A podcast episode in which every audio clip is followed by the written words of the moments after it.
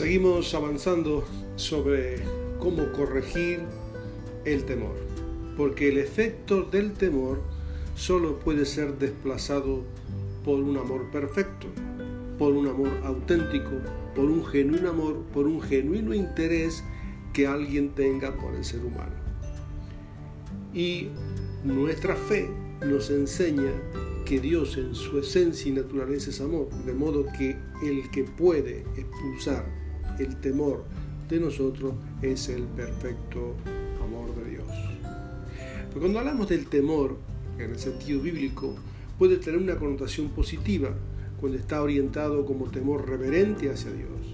Este es el cimiento y el principio de la sabiduría. Es decir, el temor a, a respeto a Dios, a lo que Él ha enseñado, a lo que Él ha dicho, a los consejos y a las advertencias que Él nos da en su palabra. Eso se llama temor de Dios. Es un temor positivo porque es el principio de la sabiduría. Pero también el temor puede tener algunas connotaciones negativas, cuando es una actitud ante un peligro real o imaginario que nos impide avanzar o reposar. Es decir, el temor o el miedo que paraliza y enferma al ser humano. Esta es la emoción que quiero destacar, es la emoción realmente que castiga al ser humano según el escrito de Juan que le di las, en el podcast anterior. En cambio el amor, en el sentido bíblico, es mucho más que afecto. Eh, no es solamente una emoción, es un interés perfecto por alguien. Desde la óptica divina es un genuino y generoso interés por dar lo bueno, lo justo, lo verdadero, que se complace en ofrecer lo mejor por el otro aunque tenga que sufrir por ello. Es un interés que no busca lo suyo propio, sino que se siente pleno en construir relaciones verdaderas, sobrias y sinceras. En muestra de este alto interés, sabe esperar el amor, pacientemente, para ser correspondido, aunque no reciba nada a cambio. Su mayor satisfacción y regocijo es ver cumplido lo mejor en el amado. Esta descripción de este amor es altamente terapéutico para cualquier ser humano, para cualquier viviente. Lo que sucede es que nosotros somos imperfectos en el amor y necesitamos un amor que nos perfeccione a nosotros para que el amor pueda ir disminuyendo de nosotros. Ahora, cuando nosotros dijimos los otros días que la persona temerosa sufre un alto desgaste interior, al estar permanentemente alerta ante un peligro imaginario real que casi con seguridad lo que teme no le va a alcanzar, pero le consume las fuerzas. El temor roba su presente y desdicha el alma para construir el futuro. El temor le castiga sin látigo, con la actitud vigilante de esperar la destrucción repentina. La mente acumula un mapa imaginario de posibles eventos o situaciones dañinas, un peligro que nos amenaza, que nos arrastra al hombre temeroso a velar con los músculos tensos sin alcanzar el reposo. Te conté algunas anécdotas en los podcasts anteriores de pacientes que vinieron a verme en esa condición. Por eso el, temor castiga la estructura de la persona, le rompe la armonía de todos los componentes de la vida. Es decir, actúa como una fuerza invisible que mueve los cimientos de la persona. Por eso, en esta la frase bíblica de que hablamos en el podcast anterior, apunta al poder terapéutico que tiene el amor como la fuerza que radica el poder desestabilizador del amor. E insisto, Dios es amor, su naturaleza está impregnada de amor perfecto, sin defecto, para dar seguridad y estabilidad al hombre. El hombre, imagen y semejanza de Dios, espera de manera inconsciente el bálsamo del amor. El amor actúa como el ungüento que protege y restaura la naturaleza del hombre y de la mujer. Para que ustedes vean lo importante que es erradicar el temor, le voy a mostrar ahora a través de la biología, a través de la biología, cómo los efectos químicos que produce la situación de alerta permanente.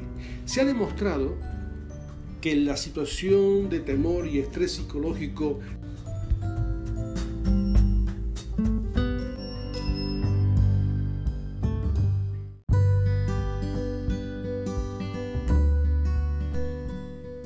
Decía que el efecto bioquímico del temor tiene particularidades muy interesantes que quiero comentar.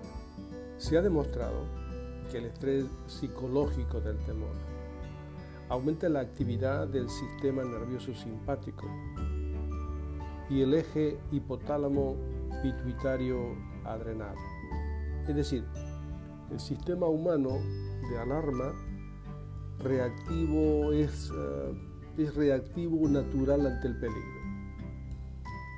Es la respuesta normal ante un inminente riesgo como medida de protección y supervivencia. Es decir, nosotros tenemos una central en la cabeza, en el centro del cerebro, el eje hipotálamo pituitario adrenal, que en situaciones de alarma y en situaciones de estrés manda órdenes a las glándulas suprarrenales están sobre los riñones para que libere adrenalina, noradrenalina y cortisol, sustancias que causan aumento del ritmo cardíaco, eh, aumenta la, presión arterial, las arterias se estrechan y estos cambios a su vez crean una mayor elevación de muchos parámetros químicos y muchos parámetros de, como la frecuencia cardíaca, eh, como a veces la tensión arterial y la activación crónica de tu sistema reactivo también acelera el progreso de la arteriosclerosis, en algunos casos cuando se en forma sostenida,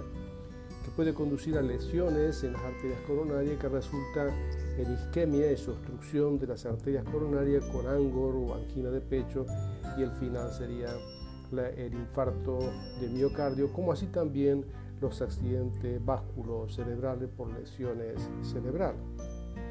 El miedo produce varios efectos fisiológicos inmediatos. Incrementa el metabolismo celular, eh, la glucosa se eleva en sangre, la actividad cerebral también aumenta su actividad, la coagulación sanguínea también se altera, el sistema inmunitario, es los mecanismos de defensa del organismo se detiene, al igual que toda función no esencial. La sangre fluye eh, hacia los músculos con mayor velocidad, hacia las extremidades, el corazón bombea con más fuerza gran velocidad para llevar a hormona a las células, especialmente adrenalina, que es la que va a dar la situación de alerta y de alarma para que el organismo se prepare para defender y proteger su propia vida. Es como una persona que está en situación de riesgo vital, como es un incendio, la adrenalina sube a altos niveles, la persona alcanza a correr a altas velocidades, puede entrar por situaciones estrechas, saltar por ventanas, saltar muros, etc. Porque eso le da una capacidad reactiva de autoprotección, pero que está dada por mediadores químicos. Por ejemplo, en situaciones de estrés ya se empiezan a agrandar la visión o digamos las pupilas se dilatan para facilitar la admisión de la luz. los músculos están preparados, las articulaciones están tensas es decir, que en ese sentido no hay que ser un experto en la salud para uno poder detectar cuando una persona es temerosa y está en situación de estrés constante. Porque le vemos el rostro, está sonrojado o pálido, la posición del cuerpo, está listo para la huida y la lucha. Ah, su respiración se pone rápida, la piel sudorosa, etc. Todo esto hace de que esta situación de alarma en forma permanente hace que el organismo tenga un mayor desgaste. Es decir, que el precio que paga el temor al organismo, al edificio, es alto, porque el desgaste es mayor.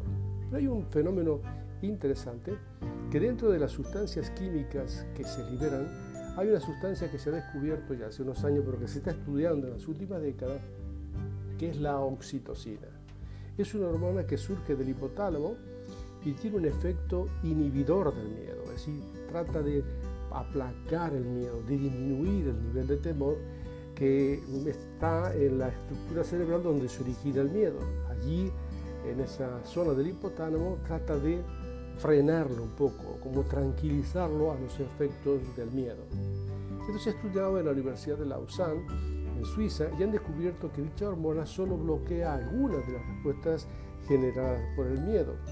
Entonces, esta hormona se le ha llegado a llamar la hormona del amor.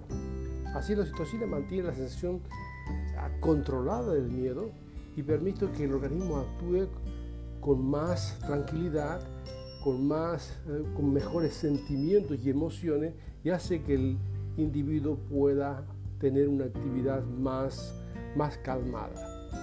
Por esto el efecto sobre la conducta, la oxitocina es conocida como la hormona del amor, la sensación de bienestar que frena la sensación desagradable del temor. Eh, si nosotros hacemos el énfasis solamente sobre la química, decimos la oxitocina es la que está generando ese efecto de eh, contrapeso sobre toda la descarga de catecolaminas y efectos de la actividad simpática. Pero ¿quién es el que ha movido la oxitocina? ¿Quién le dio la orden a la oxitocina que pare? Entonces yo creo que en mi opinión es que la oxitocina es un elemento medible del amor, no es el causante del amor. Decir, vemos, vemos que el amor se expresa químicamente a través de la oxitocina. No es que la oxitocina produce el amor, sino que la oxitocina da evidencia que el amor frena el temor. De modo que el miedo y el amor son emociones antagónicas y lo que producen las reacciones más intensas en el organismo. Eso lo veremos en el próximo podcast. Estamos tocando un tema sumamente interesante, tocamos elementos bioquímicos, pero ahora vamos a tocar el tema del concepto del amor, como el amor y el miedo y el temor son emociones antagónicas para proteger el organismo.